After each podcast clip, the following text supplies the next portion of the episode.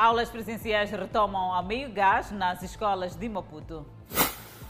Viaturas avariadas e sucatas servem de bancas no mercado grossista do Zimpeto. Cernica anuncia a detenção de seis suspeitos de envolvimento nos quatro raptos na cidade da Beira. Presidente da República nomeia Manuel Gonçalves para vice-ministro dos Negócios Estrangeiros e Cooperação.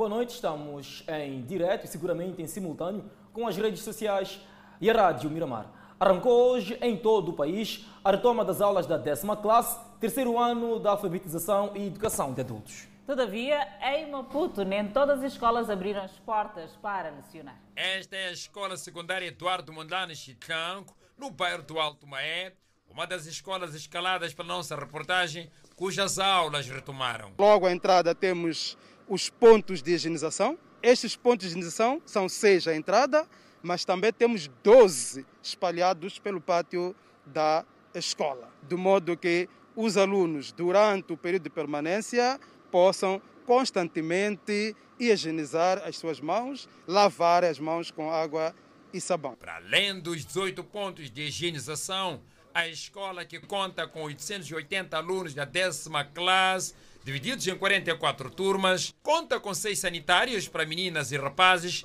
e criou condições para evitar os habituais aglomerados na hora do lanche. Em resposta às recomendações do Ministério da Educação e Desenvolvimento Humano, na Escola Secundária Eduardo Montano Chitlango, no Bar do Alto Maé, há sinalizações em toda a escola para evitar o contacto. Dentro da sala de aulas tem 20 carteiras e cada carteira fica um aluno. O exemplo da retoma segura às aulas para evitar o contágio com o Covid-19. A escola possui setas em todo o pátio que sinalizam exatamente por onde o aluno deve e onde não deve passar. Estes sinais vão até as salas de aulas. Nas salas de aulas poderemos ver que também temos os sinais que sinalizam o espaço do professor, o espaço do aluno, a carteira que o aluno deve ocupar, o respectivo nome na carteira. Tal situação não se registra na Escola Primária Completa do Triunfo, onde também funciona o segundo ciclo, cujas aulas não arrancaram. Sem falar as nossas câmeras, o diretor da escola explicou que o facto prende-se com a falta da conclusão das obras de melhoria das condições de aula no contexto de Covid-19. A não retoma das aulas na escola primária completa do Triunfo foi o motivo encontrado pelos alunos para se concentrarem, tirando selfies e desrespeitando o distanciamento social. E agora, no lugar de ir para casa, ficam aqui a fazer o quê? Estamos a ir para casa. Não, estão concentrados, parados ali. Não sabe que isso é perigoso por causa do Covid-19? É, sim. Não era suposto irem para casa? É. Então estão a fazer o quê aqui, concentrados? O problema é que eles estão à espera de ver os nomes deles que não saíram. Um empur-empur e conversa animada de alunos, alguns dos quais sem máscaras, atitude que pode representar grave risco de contágio em recinto escolar. Os vendedores que foram retirados do mercado Moacacana para Luís Cabral abandonaram o mercado alegando falta de condições para exercer a atividade. Bancas vazias no mercado Luís Cabral é o que se vê na área onde estavam alocados os vendedores tirados de Moacacana. Muitas delas já desistiram, voltaram para Moacacana. Por quê? É? Os porquês, não sei. Como estão a ver que as bancas estão vazias e essas pessoas estão, estão fora do mercado. Aqui a maquinária em ponte.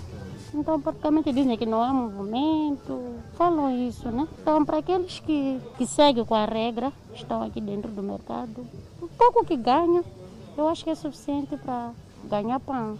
Um e outro vendedor persiste, como é o caso da Ruth Silvino, que tinha abandonado o local e voltou por conta da atuação da polícia contra os que vendem em locais impróprios. Estão lá fora as pessoas, porque aqui dentro do mercado não compram. Hum. As pessoas terminam lá mesmo. Não compram, mas mesmo assim continuam aqui a vender. O que fazer? A falta de condições para o exercício de venda é apontada como a razão do abandono de bancas. Destaque vai para a falta de cobertura, cujo plano do município passou para o próximo ano por conta da crise do coronavírus. Conforme o, os dirigentes do município disseram, Dizem que já está no projeto do próximo ano. Vão reabilitar o mercado. A chefe do mercado refere-se à criação de condições. Eles alegam que não há condições da cobertura, mas o município está, está a par da situação. Como tiver, estamos nessa pandemia, prometem próximo ano fazerem a cobertura. E a atuação da polícia? Estão fora do mercado. Estão fora do mercado. Mas a polícia está a fazer o seu trabalho. A vendedeira Ruth Silvino considera que o mercado está dividido em duas partes, uma com melhores condições e outra sem condições para o exercício de venda. E esta última parte é a que foi atribuída aos vendedores tirados de Huancacana. Não é mercado isto aqui. Hum, Se fosse mercado, estaria coberto todo lado. Por isso é que as pessoas deixam de ficar aqui. Porque não está coberto a ver do jeito como está. Está a ver lá atrás. O mercado é lá embaixo, aqui em cima não é mercado. Soubemos dos vendedores do mercado Luís Cabral que a polícia recolheu parte dos vendedores na tarde de ontem por incumprimento das medidas de prevenção da Covid-19. Viaturas avariadas e sucatas regressam ao mercado grossista de Zimpeto depois da requalificação. São cerca de 85 sucatas que são usadas como bancas para a venda de produtos. Requalificação do mercado grossista levou ao encerramento deste por quase uma semana. Mais de 10 contentores com lixo saíram deste local. Volvidos quase cinco meses, os problemas voltam ao mercado. Os comerciantes proibidos de vender sobre o chão encontram nas viaturas avariadas a solução. Isso aí torna ser sofrimento para nós. Porque, para falar a verdade, é que os, todos os carros, todos aqueles que alugam carcaça, é porque não tem dinheiro suficiente para alugar um bom carro. Um bom carro para você levar para vir deixar aqui é muito difícil porque o dono vai te cobrar muito dinheiro. Então preferimos levar carcaça para aqui. No interior do mercado é possível constatar a presença destas viaturas que tendem a se multiplicar. Os vendedores estão cientes da proibição, mas dizem não ter alternativa. E agora temos carros para vender aqui, mas agora vem com a história de que não podemos vender nos carros também esses tipos. Temos que ter caminhonetas grandes. Vamos conseguir aonde dinheiro de pagar uma caminhonete? São viaturas que aparentemente são introduzidas à calada da noite e dificultam a manobra de viaturas de grande tonelagem que levam produtos frescos. Dona Júlia não esconde a indignação. Sim, há, muitos, há muitas carcaças de verdade. Que nem agora está nos criar muita dificuldade, muitas confusões para metermos esses caminhões grandes. Por exemplo, o meu caminhão está ali. Não tem espaço aqui, no meio está cheio de carcaças que não tem nada. O Conselho Municipal de Maputo já está em alerta. Os donos das sucatas têm até esta terça-feira para remover as sucatas voluntariamente. Caso não o façam, será compulsivamente. A ideia não anima alguns proprietários destas viaturas, como o Bento. Não sei o que será de nós. Todo o mercado está preocupado. Se retirarmos os nossos carros daqui, como vamos sobreviver? Ora, porque não querem que nós coloquemos os produtos ao chão.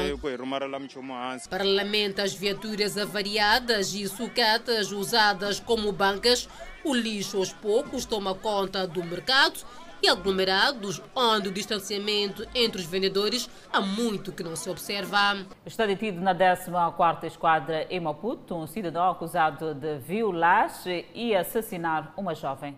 A televisão Miramar reportou na semana passada o caso de uma jovem de 20 anos de idade que teria sido violada e assassinada no bairro das Maotas. A família em choque pedia justiça para este crime. Alguém ligou para sair porque não podia sair só de qualquer maneira à noite. Isso não faz sentido. Isso não faz sentido. Eu fiquei, estou muito chocado mesmo. E uma semana depois, o Serviço Nacional de Investigação Criminal mostra o rosto do suposto violador, um homem de 40 anos de idade, residente no município da Matola. Então, a mim levaram-me para aqui porque meu telefone é que foi encontrado lá onde morou a moça. Por isso que eu estou aqui. O telefone, quando eu deixei na carga do meu amigo, meu amigo é que levou o telefone, foi fazer coisas deles. E o telefone esqueceu lá. Por isso que eu estou aqui. Nem conhece o jovem? Eu não, o, o, o jovem do telefone, conheço, fomos em casa dele. E não encontramos, encontramos quando já fugiu. Fomos no serviço dele, encontramos quando ele já fugiu. A jovem violada não conhece? Conheço, não conheço. E nem conheço o bairro onde foi violado. Não conheço. Eu vou mais ver. Apenas o seu telefone é que estava. O telefone é que me levou para, para aqui, causa do meu telefone. Só. Após refutar as acusações, o Serviço Nacional de Investigação Criminal explica os contornos em que se desenrolou este ato criminal. Uh, o Cernic tem, teve informação deste ato criminal na manhã do dia 13 de outubro corrente, uh, que destacou, uma equipe que dirigiu-se ao local, recolheu todos os vestígios no local, assim como no próprio corpo da vítima e submetidos a, a exames médico-legais, é, apurou-se que de fato tratava-se de uma violação sexual é, que culminou com a perda de vida desta, desta cidadã, é, vítima de 20 anos de, de idade. Com base nessas evidências encontradas no local, a equipe do Cernic Cidade de Maputo eh, fez diligência, efetuou diligências e que culminaram com a neutralização desse indivíduo. Jovens residentes em vários bairros na cidade de Maputo olham com preocupação para o aumento do número de casos de violação sexual nos últimos tempos e temem que um dia algo semelhante possa acontecer com elas. Sim, eu tenho medo porque pô, também é algo que eu não quero, porque também pode contrariar doenças, hum, muita coisa. Tens medo e tens por essas meninas todas que infelizmente sofrem isso? Não, eu não gostaria que nenhuma de nós meninas passasse por isso. É, é violação, não é algo que eu quero. Um dos membros da quadrilha acusado de ter participado da violação da jovem, neste momento está em fuga. Foi detido na sétima esquadra no bairro T3 um cidadão indiciado de burla. O indiciado teria se feito passar por um revendedor tendo por essa via desviado mercadoria avaliada em 3 milhões e 750 mil meticais. Foi há dois meses e meio que esta vítima, que pediu anonimato, importou mercadoria composta por centenas de sacos de alho. Como quisesse desalfandegar com urgência, contactou conhecidos para lhe ajudarem. É aí onde surge este cidadão suposto burlão. Eu, quando apresentei a ele a questão, ele disse tudo bem, vamos tratar do assunto. De, foi segunda-feira, quando fomos tratar do assunto, ele começou a dar voltas. Mesmo, mesmo assim, eu acreditei nele porque ele disse: Não, tenho, basta tirar a mercadoria, eu tenho clientes. Para animar mais a sua vítima, ele teria prometido revender a mercadoria em tempo recorde. Feitos que foram os pagamentos dos direitos aduaneiros, a mercadoria foi retirada do porto para um armazém localizado nas proximidades do mercado grossista do Zimpeto, local onde ele se dizia ser sócio, mas em apenas uma semana a mercadoria foi retirada para um local incerto. A vítima ficou sem mercadoria nem o dinheiro. Aquilo passou sete dias, passou-se 15 dias, já vamos nos 60 dias. E quando se fala com ele, ele diz: se você mete autoridade, eu não te pago o valor. A vítima revelou ainda que o indiciado teria lhe enviado via e-mail recibos falsos e cheques sem cobertura, elementos que estão no processo para servir de provas. O indiciado assume ter se oferecido para vender a mercadoria, mas nega o resto. Uh, se 1.700 sacos corresponde a 3 milhões de alguma coisa. Todo mundo sabe quanto é que está custa o saquinho de alho no, no mercado de Zimbeito. Então, o saquinho está 900 meticais. Então, então é uma questão de fazer os cálculos e somar quando é que dá o valor dele. Eu tenho provas. Então o, então, o valor não chega a isso, mas, é uma, mas desviaram-se alguns sacos de alho. Não se desviou nenhum saco de alho. Ele deu, ele deu um saco de alho para vender, hum. não é? Os sacos, porque tivemos que levar o, o alho para ficar de solo, não é? Neste momento aqui eu tenho que. Só que ele pensa que o valor já foi pago. O valor não foi pago. O cheque que lhe entregou? Não, tem, não tem nenhum cheque. Que prova aqui, que traga o cheque aqui para a tu, tu, tu, não, tu não passaste cheque? nenhum cheque a ele. Que ele mostra o cheque que eu passei. A vítima diz que não tira nem vírgula nas suas declarações, até porque tem provas que incluem áudios e classificam o indiciado de verdadeiro mestre em matérias de golpes. Cerca de 600 condutores de transporte da zona metropolitana de Maputo vão à reciclagem obrigatória a partir desta segunda-feira. Segundo a Ministra dos Transportes e Comunicação, Manuela Ribeiro, o objetivo é reduzir os acidentes de viação. Viajar pelo transporte público no país ainda constitui um problema. Senhor Abílio é utente de transporte público. Ele relata a insegurança dentro destes meios de transporte, sobretudo na hora de ponta. Conduzem de uma forma incorreta nas estradas. Por isso, até às vezes, são esses acidentes que aparecem por aí, porque não há aquela dita condição defensiva realmente. São condutores de transporte de passageiros que muitas vezes colocam em risco a vida de muitos passageiros. Muitos em excesso de velocidade e sem observar aquilo que são as regras de trânsito. Ganhar escala, fechar receita são palavras mais comuns que são usadas para justificar a indisciplina. Não respeitam também a lotação que foi assim, de 3-3, eles enchem muito o carro, anda muito malhar, não é fácil. Para contornar a situação, mais de 600 condutores de transporte público de passageiros da zona metropolitana de Maputo estão a ser reciclados. Nesta reciclagem, os condutores receberão ferramenta adicional para melhorar a sua atuação na via pública, nomeadamente a promoção da segurança rodoviária, condução defensiva, manutenção e conservação de veículos, atendimento condigno ao público, entre outros valores. Relativamente à superlotação que se registra nos autocarros, Rebelo garante que o decreto não foi alterado para além das 70 pessoas. Sabemos que temos muitas dificuldades, temos muita procura, mais do que uh, a capacidade que nós temos, mas o governo, em coordenação com uh, os transportadores privados, tudo estão a fazer para ver se conseguimos, em, em, em conjunto, reduzir esta, estas enchentes que também nos preocupam bastante. Os condutores saúdam a iniciativa. Acredito que essa, essa formação vai ser benéfico porque vamos levar mais conhecimento para pôr em prática nas estradas. A Federação dos Transportes também saúda a iniciativa e condena comportamentos não abonatórios de alguns condutores. Quanto ao comportamento dos motoristas, é extremamente condenado, condenável, nós condenamos e, através de comunicação social, pedimos que todo moçambicano seja vigilante, seja denunciante destes atos de mau comportamento que nós, como FEMATO, como transportadores, como uh, uh, uh, parceiro do governo, nós não pautamos por essas indisciplinas. A reciclagem obrigatória que iniciou esta segunda-feira para condutores de autocarros de transporte público de passageiros termina em dezembro próximo. Olhamos as nomeações presidenciais. O presidente da República, Filipe Nunes, nomeou Manuel Gonçalves para o cargo de vice-ministro dos Negócios Estrangeiros e Cooperação. Manuel Gonçalves substitui no cargo Pedro Comissário, recentemente nomeado para embaixador e representante permanente de Moçambique junto das Nações Unidas em Nova Iorque. Em despacho separado, o presidente Inhus exonerou Manuel Gonçalves do cargo de chefe do protocolo dos Estados e nomeou Ivete da Encarnação Faustino Fumo Aqueio para chefe do protocolo do Estado.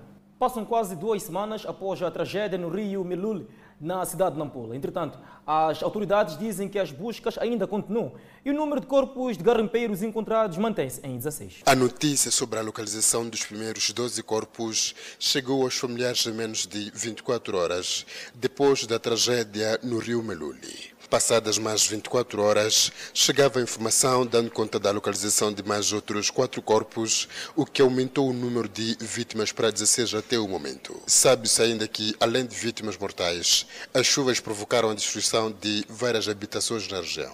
Ao nível do distrito de Rapal, 347 casas ficaram uh, afetadas, destas algumas parcialmente, em número de cerca de 119, e o restante 119 totalmente e restantes parcialmente. Informações em nosso poder indicam que as buscas ainda continuam porque há famílias que ainda não localizaram os seus parentes. Enquanto isso, as autoridades dizem ter reforçado as atividades de fiscalização no local. Ao nível local, as pessoas, as lideranças locais têm essa mensagem de eventualmente reportar o que eh, se for descoberto algum, algum corpo sem vida e também a vigilância quanto à exploração ilegal dos recursos. Vale lembrar que os garimpeiros soterrados encontravam-se a dormir no leito do rio Meluli, no distrito de Rapale, quando aconteceram as chuvas torrenciais a montante, que os levou à morte. O Serviço de Investigação Criminal em Sofala confirmou hoje a detenção de seis indivíduos ligados a casos de sequestros. As vítimas eram empresários na cidade da Beira. Nas últimas semanas, reportou-se ao nível da cidade da Beira rapto dos agentes econômicos para de seguida exigir das vítimas ao voltar das somas que culminava com sua libertação. Embora sem dar entrevistas por temer represálias, muitas correntes de opinião criticaram a aparente apatia das autoridades competentes em lidar com estas matérias. Nesta segunda-feira, o Cernic em Sofala veio confirmar a detenção de seis indivíduos implicados nos casos de raptos. Esses indivíduos foram detidos em, em vários processos. Eh, não foram detidos simplesmente no único processo. Para dizer que estamos a trabalhar no sentido de dar resposta àquilo que foram os acontecimentos que, que, que ocorreram durante esses, esses meses.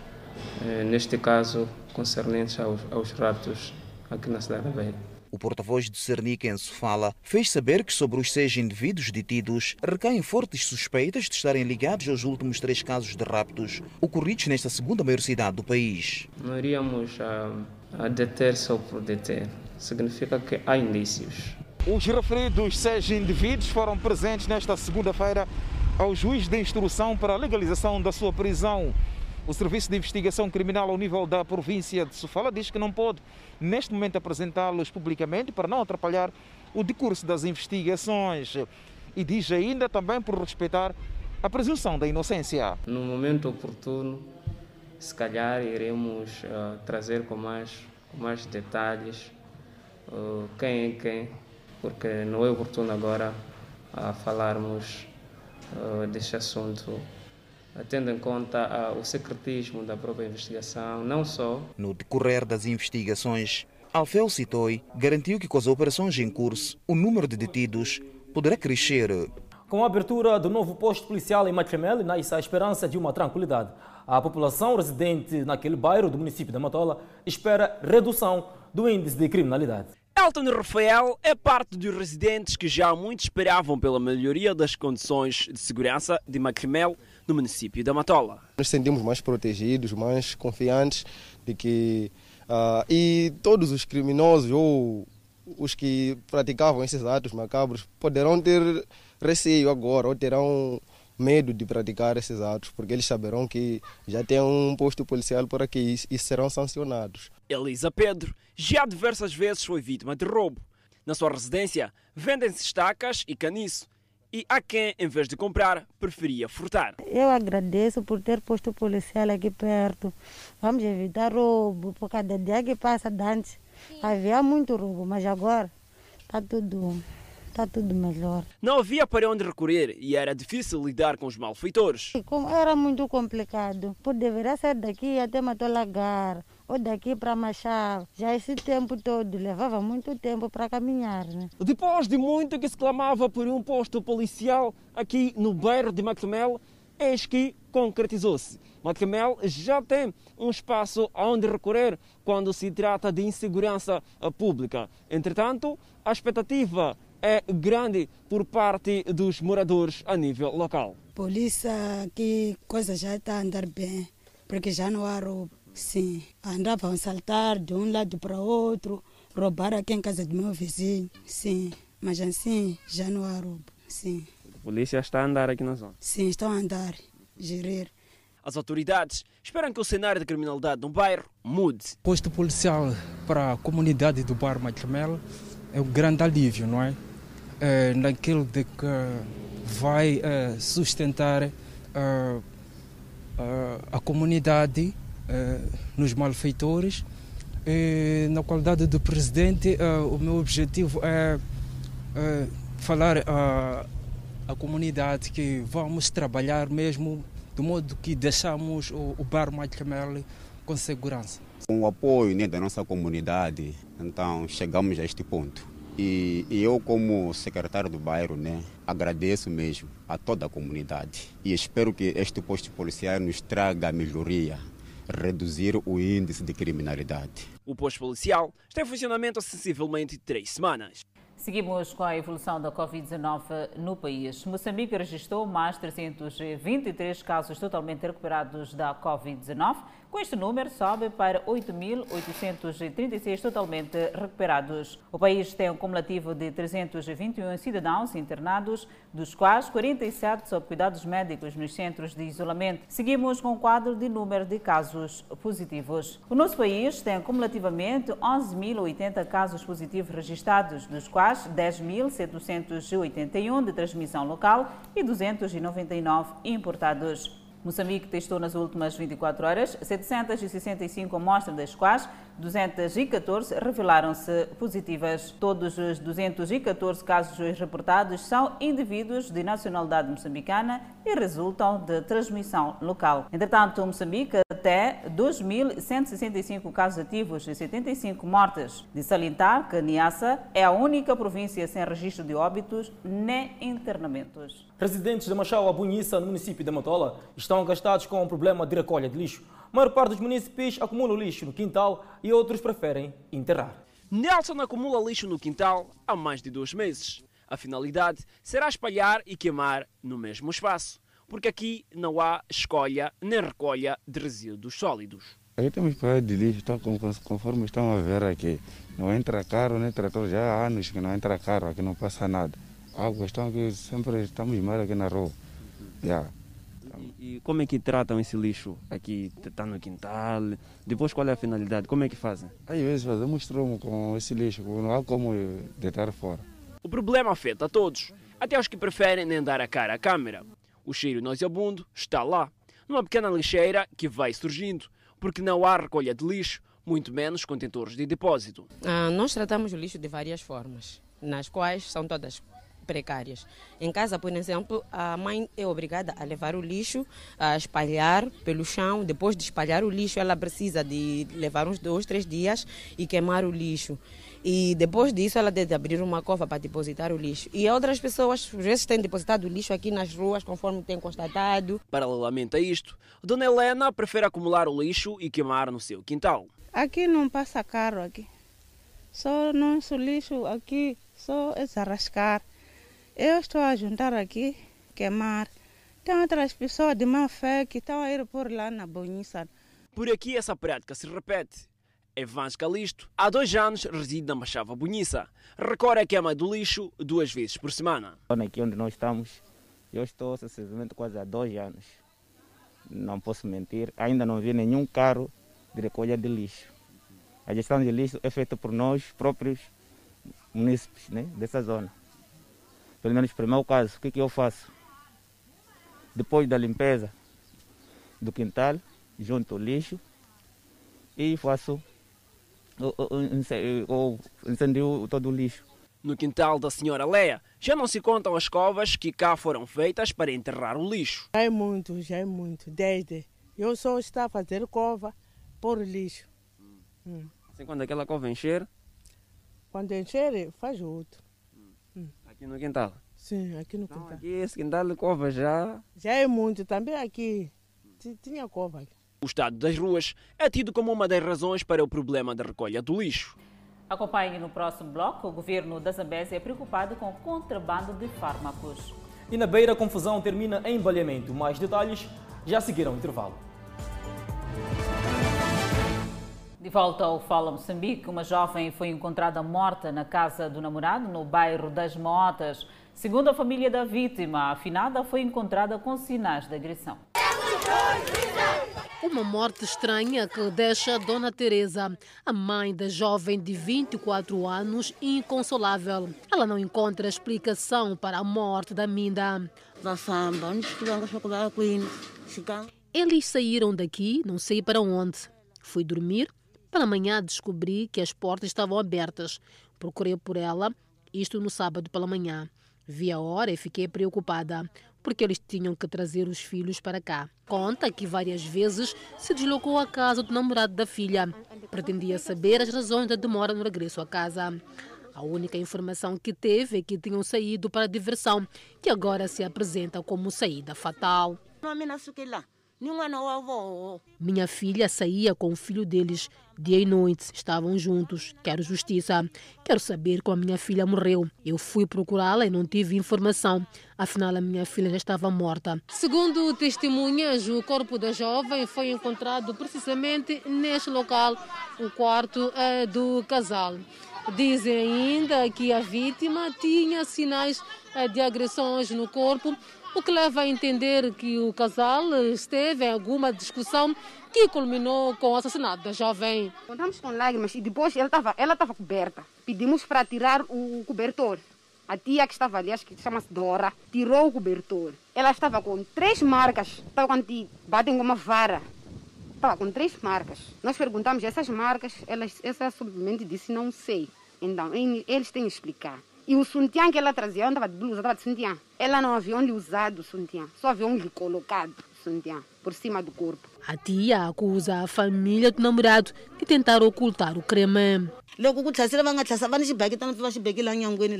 Encontramos um balde com água na porta e um pano branco onde limparam o corpo cheio de sangue da minha sobrinha. Todos presenciaram. Na casa do suposto agressor, a informação é escassa. Pronto, a minha mãe vive aqui perto.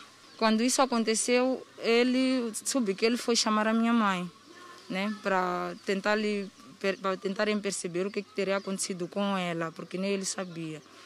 O namorado não sabia? O marido não sabia o que, que, que, o que, que teria acontecido com a moça. Ele pensava que estivesse a dormir, porque parece que estava embriagado, não sei. Sim, estava embriagado. de que ela estava também com algumas marcas no corpo? Bem, isso eu não sei. Eu acho que esse é o trabalho da perícia. Eles é que vão dar um resultado final com relação a, a esses assuntos. Eu não posso, nesse momento, responder uma coisa que eu não sei. Sabe-se que na altura do crime, a avó deste e o irmão teriam ouvido algum barulho. A polícia diz que o jovem foi ouvido e mais tarde dispensado por ter se constatado que não houve violência física, mas sim morte súbita. Caso demasiado triste. No âmbito do Pro Energia, lançado pelo Presidente da República, Felipe News, em 2018, Manica e Sofala receberam seis contentores de primeiro lote de material elétrico para o arranque da fase de expansão da energia. No país existem muitas sedes e localidades dos distritos que ainda carecem de energia elétrica da rede nacional, fazendo com que muitas famílias fiquem no apagão. Daniel Guambi, diretor de eletrificação e projetos na EDM, deu a conhecer que com a chegada do primeiro lote de material elétrico à província de Manica, numa primeira fase terá 15 mil novas ligações, o que irá melhorar a qualidade de vida dos cidadãos.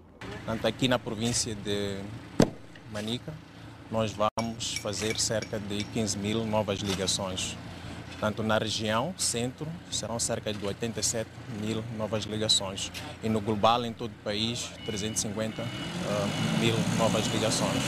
Para além de Manica, a província de Sofala também vai beneficiar do projeto Energia para Todos. O projeto Energia para Todos foi lançado pelo presidente da República, Felipe Jacinto Nussi, e tem como objetivo fazer chegar a energia elétrica às zonas rurais e os bairros de expansão. Portanto, nós neste momento estamos a receber o primeiro lote dos materiais para a eletrificação de todo o país. Portanto, temos neste momento cabos e condutores que estão a chegar e também temos postes que também estão a chegar. Temos lotes transformadores que também vão chegar. Portanto, nesta primeira fase, nós vamos fazer cerca de 350 mil novas ligações até os finais de 2021. Isso representa cerca de, um, vamos, vai assegurar, portanto, cerca de 40% daquilo que é o nível de acesso de energia eh, a nível nacional. E nesta primeira fase do projeto serão investidos para todo o país 109 milhões de dólares. Portanto, vamos investir nesta primeira fase 109 milhões de dólares. Portanto, o valor de financiamento assegurado pelo Banco Mundial, pelo Reino da Noruega, a Suécia e também pela União Europeia. Os cidadãos da província de Manica aguardam com expectativas a implementação do projeto, que já é uma realidade em alguns pontos do país. A ideia de o presidente da República foi muito bom para expandir a rede, porque há alguns bairros que não têm rede. Não tem energia. Referir que, para a consistência do projeto, a Eletricidade de Moçambique rubricou 15 contratos de fornecimento de material elétrico. Ao longo da zona fronteiriça no distrito de Murumbala, tem estado a registrar-se o contrabando de medicamentos fato que tem estado a preocupar o governo da província da Zambésia. O diretor dos Serviços Distritais de Saúde, Mulher e Ação Social de Murumbala afirma que a situação tem estado a registrar-se um pouco pelos centros de saúde que fazem a fronteira com o vizinho Malawi, em que os cidadãos tem estado a criar redes de contrabando de medicamentos que, na sua maioria, são vendidos no país vizinho Malawi, sendo que, em conexão com este crime, dois cidadãos encontram-se detidos por envolvimento do roubo de medicamentos nos centros de saúde. Com a entrada em funcionamento deste centro de saúde de Bolde, aqui no posto administrativo de Xiro, no distrito de Murumbala, prevê-se melhorar o nível de vida da população, tendo acesso aos cuidados básicos de saúde. No entanto, o governo mostra-se preocupado com o nível de contrabando de medicamentos que tem estado a se registrar um pouco por esta região limítrofe com o vizinho Malawi. Uh, estamos com quatro, quatro centros de saúde, portanto, que estão na linha de fronteira. Portanto, o que nós temos trabalhado, trabalhamos com a Polícia de Guarda Fronteira fronteira, tanto no sentido de velar situações desse gênero de desvio de medicamento para uh, o outro lado da fronteira. Temos alguns casos, portanto, tivemos neste ano, portanto, duas situações, portanto, conseguimos aprender e, e alguns casos, portanto, ficaram detidos e condenados. Portanto, uh, até neste momento, portanto, não temos mais nenhuma situação desse. Mas o que nós temos trabalhado, trabalhamos com a Polícia de Guarda Fronteira, uh, capacitamos tanto para a Covid-19, então nós trabalhamos em coordenação junto à, à, liderança local. O governador da província de Zambésia, Pio Matos, falando à população do posto administrativo de Xiri, no distrito de Murumbala, pediu maior vigilância por parte destes para que não se registre contrabando de medicamentos nos centros de saúde, visando garantir que as comunidades locais tenham acesso aos medicamentos quando se fazem as unidades sanitárias. E aqui em Moçambique, o remédio é de borla o hospital é de borla, ninguém paga quase nada. Mesmo não tendo aqueles cinco meticais, você é assistido, não volta para casa com a sua doença. Mas no Malawi, já se paga dinheiro para ir ao hospital. O remédio já se paga. Então, alguns vêm aqui, falam com outros, fazem maneira, maneira, depois levam nossos medicamentos para ir vender lá. Então, vocês têm que ser vigilantes para parte da mãe agarrar a eles todos. Aqui no distrito de Murumbala, tem-se levado a cabo várias ações de forma a garantir que os cidadãos tenham cada vez mais o acesso à construção de novas unidades sanitárias em comunidades distantes da vila sede do distrito, reduzindo assim as distâncias que a população percorria para ter acesso ao centro de saúde. Uma mulher de aproximadamente 60 anos de idade foi alvejada no membro inferior direito por um cidadão que tentava dispersar uma multidão que o pretendia espancar. A mulher, que preferiu falar em anonimato, conta que o caso aconteceu na zona da Manga, onde iria ocorrer o pagamento de algum subsídio às mulheres que viram suas machambas ocupadas por um agente econômico que pretende construir sua empresa nestes campos de cultivo. O tiro acidental, segundo a referida mulher, foi porque o dono da arma, que fazia o levantamento dos dados dos proprietários das machambas, quis se defender das agressões por parte de alguns oportunistas. Então, quando pegaram assim, ele sem mais sem menos tira a pistola. Então, quando ele atira em cima, duas vezes, quando queria já trazer o braço para baixo, sem saber que na câmera, não sei como é que foi, ainda tinha bala já fora. Então, quando fez assim, eu como estava à frente dele, assim, veio me atacar no pé. Não, não foi tinha intenção de... Não tinha intenção, eu não posso mentir. A mentira é feio. Não tinha intenção mesmo, que ia me atingir. Foi precisamente nestas machambas onde nos encontramos, onde aconteceu toda a confusão que culminou com o baleamento na perna de uma senhora que acompanhava, portanto, o indivíduo que portava a arma de fogo do tipo pistola. A confusão começou tudo porque algumas pessoas que também se fizeram presente neste ponto alegavam que precisavam a qualquer custo de valores monetários correspondentes à ocupação dos seus espaços. Ainda que tenha licença de porte de arma de fogo, o cidadão que alvejou a mulher na perna acabou por ser detido. O fato de ter licença ou porte de arma não deve, de forma alguma, portanto, constituir uh, ameaça para os outros. A arma deve ser necessariamente para a sua segurança e usada em circunstâncias extremas. O indiciado assume que descuidou-se no momento em que disparou para o ar. Parei três balas, não sei como a terceira parou no, no pé da senhora que estava comigo. Houve, na sua, no seu entender, um bocadinho de falta de cuidado da sua parte? Creio que sim, creio que sim, porque se não sei dizer como a bala parou no pé, houve descuidados. A nossa reportagem soube que, apesar de gozar de boa saúde, a mulher vai permanecer com a bala alojada na sua perna, segundo que foi recomendada por uma equipe médica que a assistiu no Hospital Central da Beira. Persiste o problema de ordenamento territorial em alguns bairros da autarquia da Machixe dias depois da população da zona do Alto Machis ter protestado a alegada venda de ruas. Chama-se Almeida João, residente no bairro Malalani, na autarquia da Machixe. Diz ter sido proprietário destas terras, onde praticava sua atividade agrícola. Com o crescimento da cidade, a zona foi concorrida por indivíduos que pretendiam edificar as suas casas. Se obedecer o plano urbano, Almeida admite ter demarcado e vendido os talhões, sem, no entanto, tomar atenção de restar espaço para servir de vias de acesso. Até bem pouco tempo aqui não havia nenhuma residência, eram umas chambas. Estas famílias pediram-me, alegando que pretendiam construir suas casas. Cedi, meia volta, dizem que vendi na rua. Não foi bem assim. Eles sabem bem disso. Cada um escolheu onde queria. Indivíduos que ainda teimam em vender, portanto, as uh, ruas, portanto, para ganhar algum valor, o que vai obstruindo aquilo que é a mobilidade de pessoas, viaturas e tantos outros bens. A senhora Rão vive nesta zona e explica que por conta desta situação, a vida nesta unidade residencial tornou-se complicada. Oh, não sei também, porque eu ainda sou hóspede dessa zona. Já ainda não sei qual é, qual é a rua que vem, qual é a rua que não de haver. Sim. Agora, qual é a situação? Como é que você faz agora? Não há rua agora? Oh, não sei, vai estar ver a rua, não sei. Ainda estou aqui também atento sobre o assunto da rua, como é que vai ser. Sim. Está preocupado? Sim, estou preocupado. Por que mesmo? Porque tinha que ter uma rua de saída e entrada. No que apuramos é que na última sexta-feira, uma equipe da urbanização da Machixe trabalhou nesta zona com a ideia de regularizar o problema. Porém, o desafio passa por retirar as famílias que construíram as suas casas nestas ruas. Já não tenho condições de retirar estas famílias para outro lugar. Eles querem ruas, então que retirem os que estão a obstruir a via e coloquem noutro lugar. Eu já não tenho mais terreno, A idealidade da Machi chama a atenção aos que pretendem adquirir um espaço a fim de construírem suas residências para que contactem os serviços urbanos antes de pagarem qualquer valor como forma de evitar situações similares. Não perca no próximo bloco juntar-se ao Fala Moçambique o nosso colega Edson Muyanga a propósito da retoma da décima classe no curso noturno. E passam hoje 34 anos após a morte de Samora Moisés Machel. São notícias a acompanhar logo após o intervalo.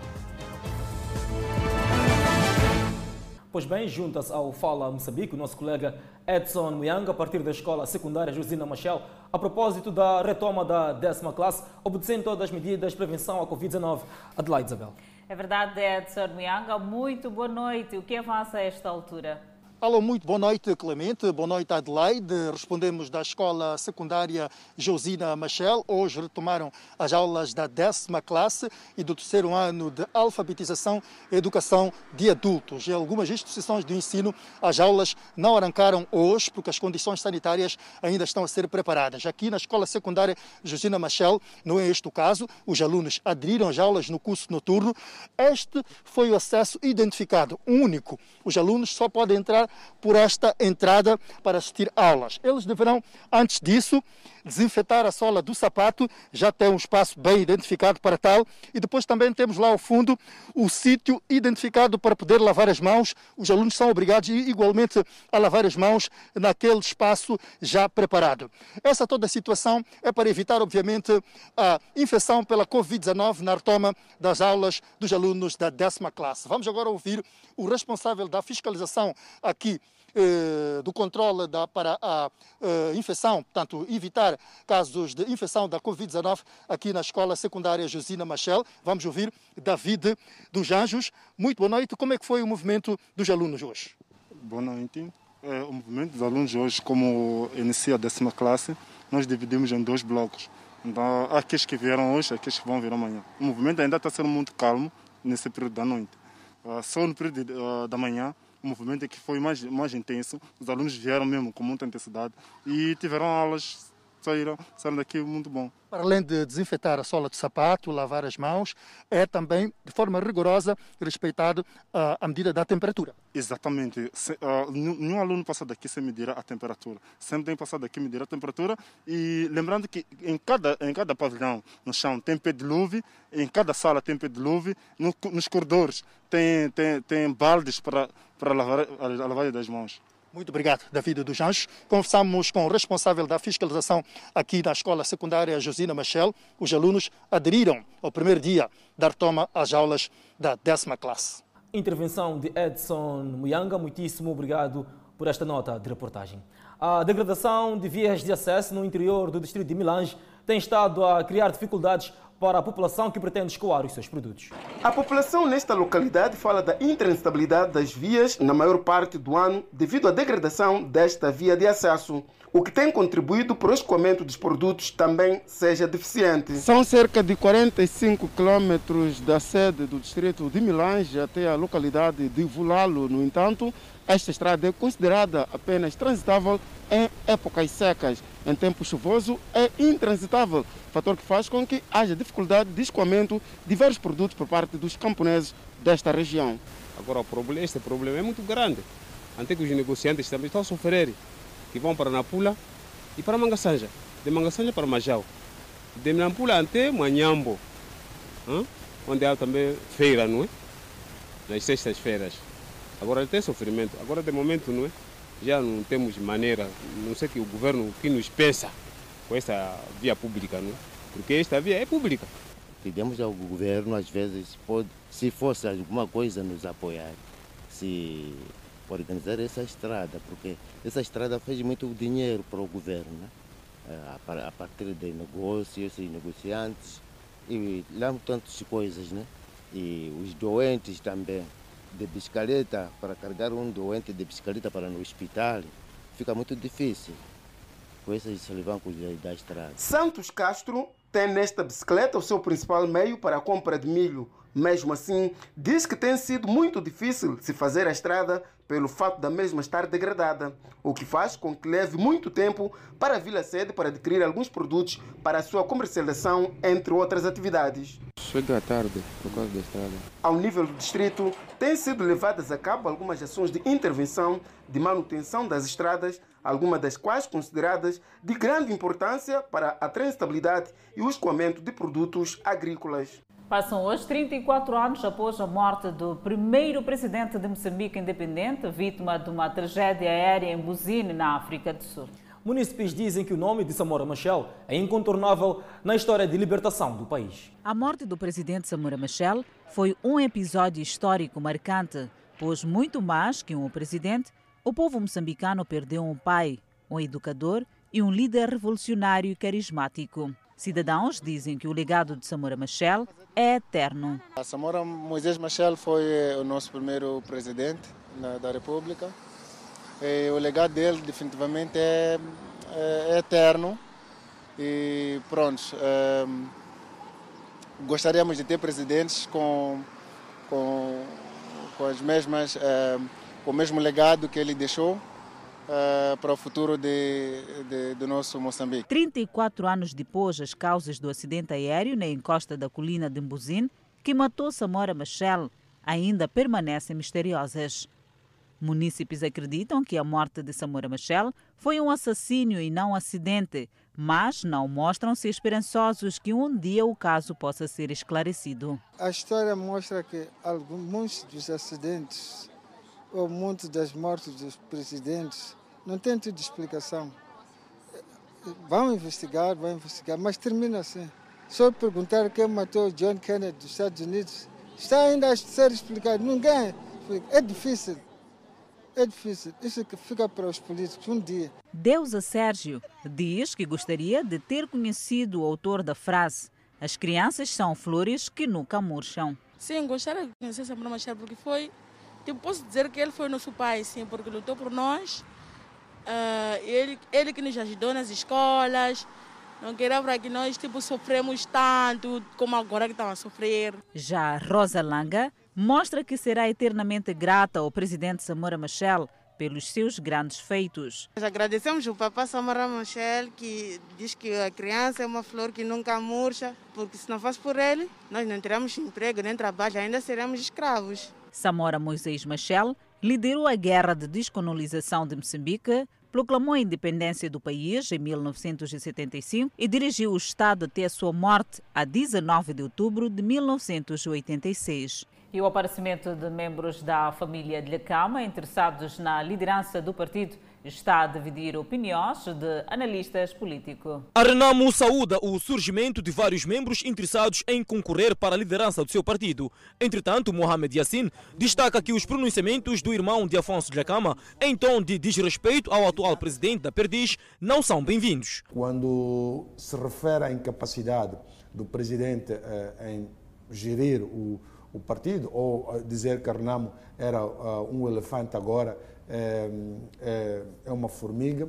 Eu penso que ela é, se, deixa, se deixa levar pela expressão do momento, mas que é, pronunciamentos como esses criam uh, um certo desconforto dentro do partido e que o partido tem mecanismos uh, dentro do partido para poder chamar a atenção este membro. Julião Arnaldo diz haver uma tendência de se usar a Renamo como trampolim para se chegar ao poder e acrescenta que o tribalismo ainda é uma realidade naquela formação política na atribuição de cargos. A questão de luta na Renamo neste momento, para além da sucessão uh, dinástica ou familiar da família Gacam, também há, um, há, uma guerra tribal entre a, a, liderança, a atual liderança da Renamo com a anterior. Porque 40 anos, uh, Arnam, o Gakama dirigiu a Arnam e, e, e, fez de uma forma uh, com mão de ferro.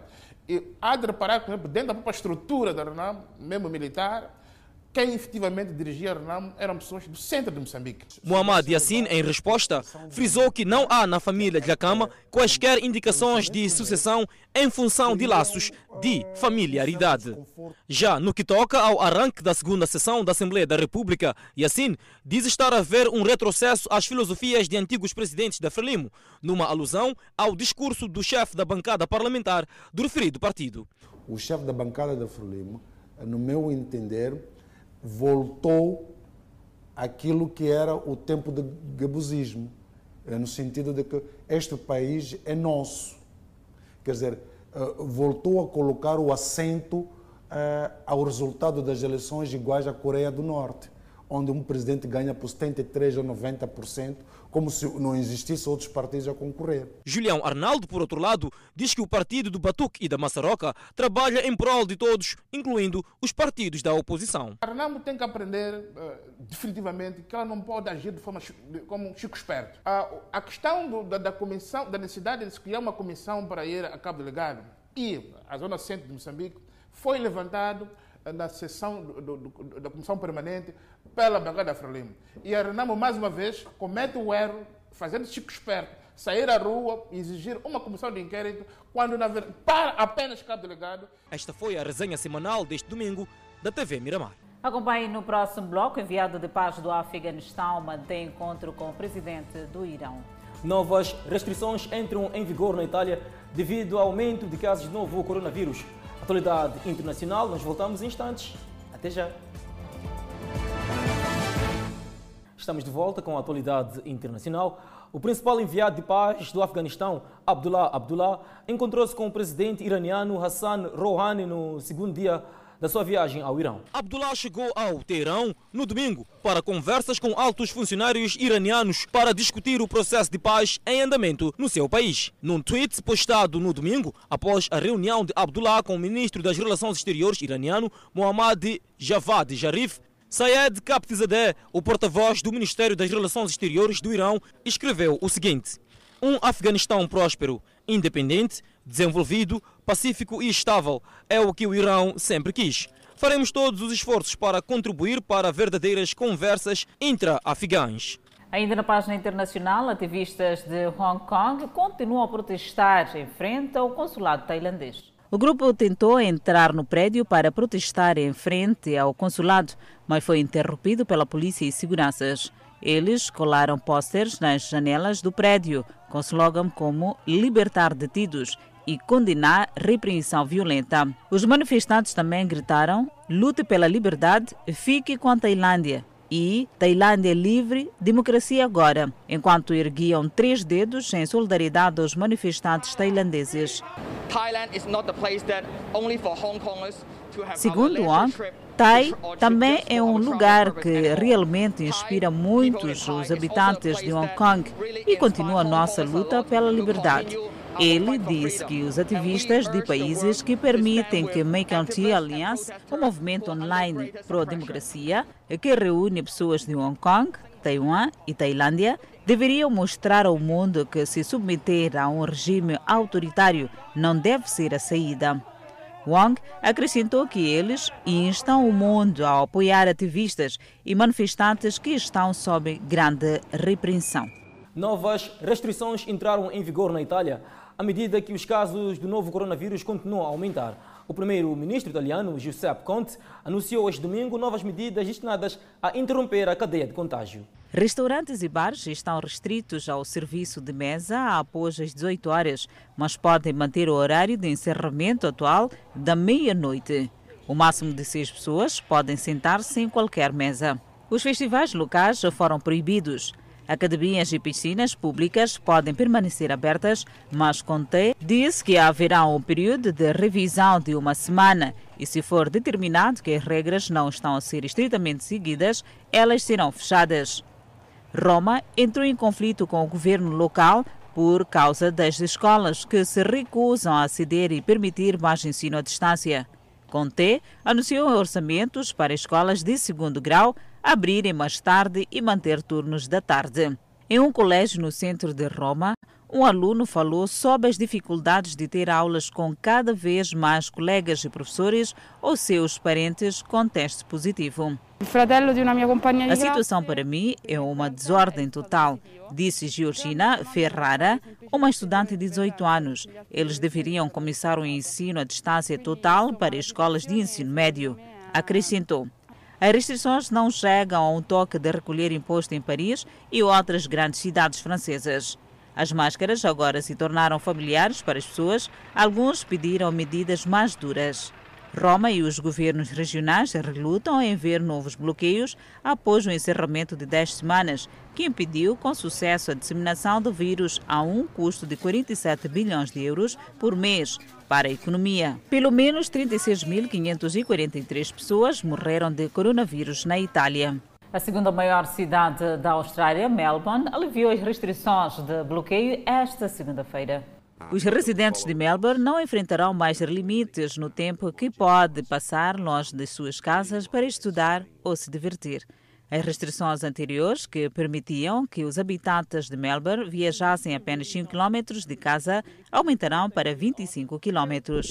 Reuniões ao ar livre de até 10 pessoas de duas famílias serão permitidas e os jogos de golfe e o tênis podem ser retomados. Os regulamentos serão ainda mais aliviados a partir de 2 de novembro, com a reabertura parcial de lojas, bares e restaurantes. O estado de Vitória relatou apenas quatro novos casos de Covid-19 esta segunda-feira e uma morte. Milhares de nigerianos se reuniram neste domingo em vigília para lembrar aqueles que foram mortos por uma unidade da polícia acusada de brutalidade. Os manifestantes assinaram com as lanternas de celulares e seguraram dísticos e gritaram durante o evento em Lagos. Os manifestantes contra a suposta conduta do Esquadrão Especial Antirroubo do país começaram no início de outubro e ganharam espaço depois que um vídeo que circulou nas redes sociais que mostra um homem a ser espanqueado aparentemente por polícias da unidade viralizou.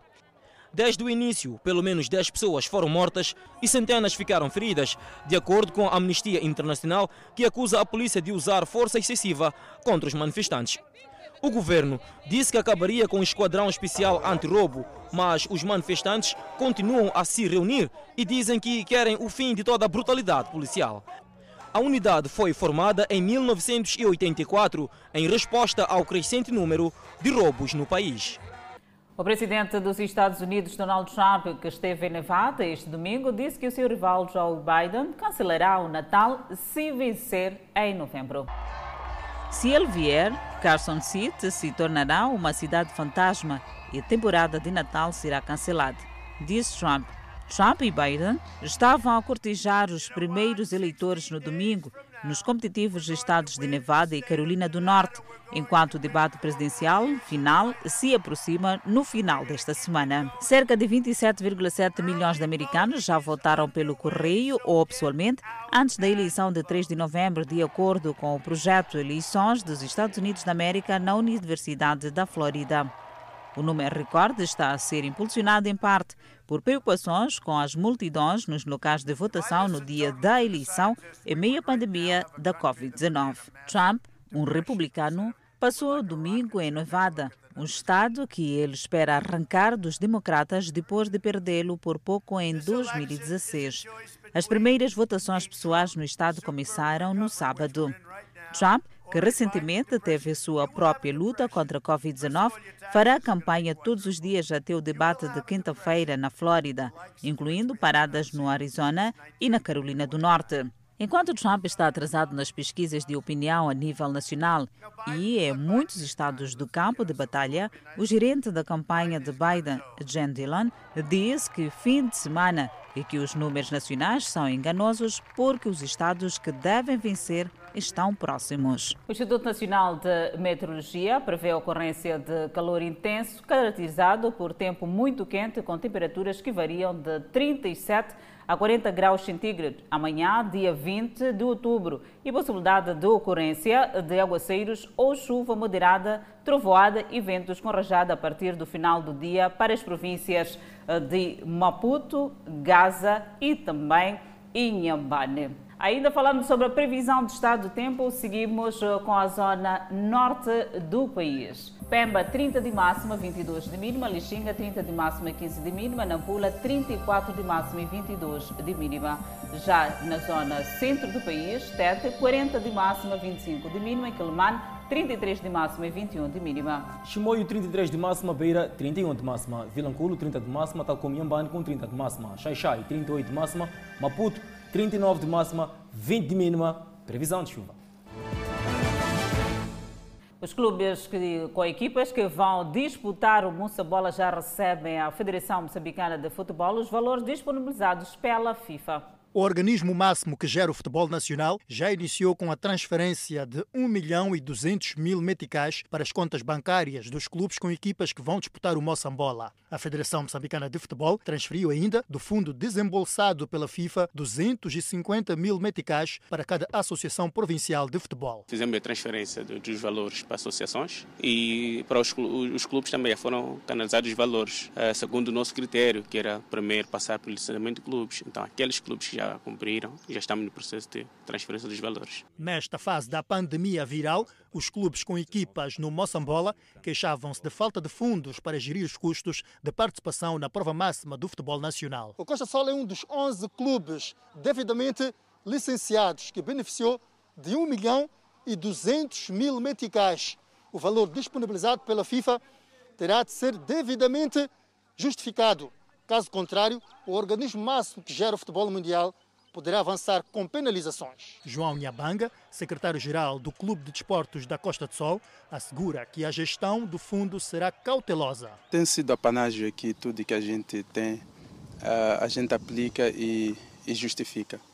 Ah, conforme eu disse primeiramente que estamos empenhados em, em projeto de infraestruturas e nós vamos alocar esse esse dinheiro para as nossas infra, infraestruturas. Se a gente aplica nas infraestruturas, é lógico que teremos condições de poder a, a justificar o mesmo. O presidente da Associação Black Bulls considera que o valor vai ajudar no processo de gestão, numa fase em que os clubes estão apertados e prejudicados pela pandemia. Dizer que no momento de crise é sempre bem-vindo e ajuda em alguma coisa, mas fica aqui um, um sentimento de frustração porque os fundos foram concedidos eh, especialmente para ajudar os clubes a saírem desta crise e grande parte destes fundos eh, serão aplicados para outras razões alheias eh, à causa pela qual foram alocados os fundos. Mas, entretanto, agradecemos, esperamos que a Federação venha analisar de novo este assunto, porque eles têm na mesa aquilo que são as necessidades dos clubes e aplicar este valor de fato para o fim ao qual foi concedido. A justificação na utilização dos fundos disponibilizados pela FIFA é uma obrigação que deve ser cumprida pelas agremiações desportivas. É ponto final ao Fala Moçambique. Nós voltamos amanhã.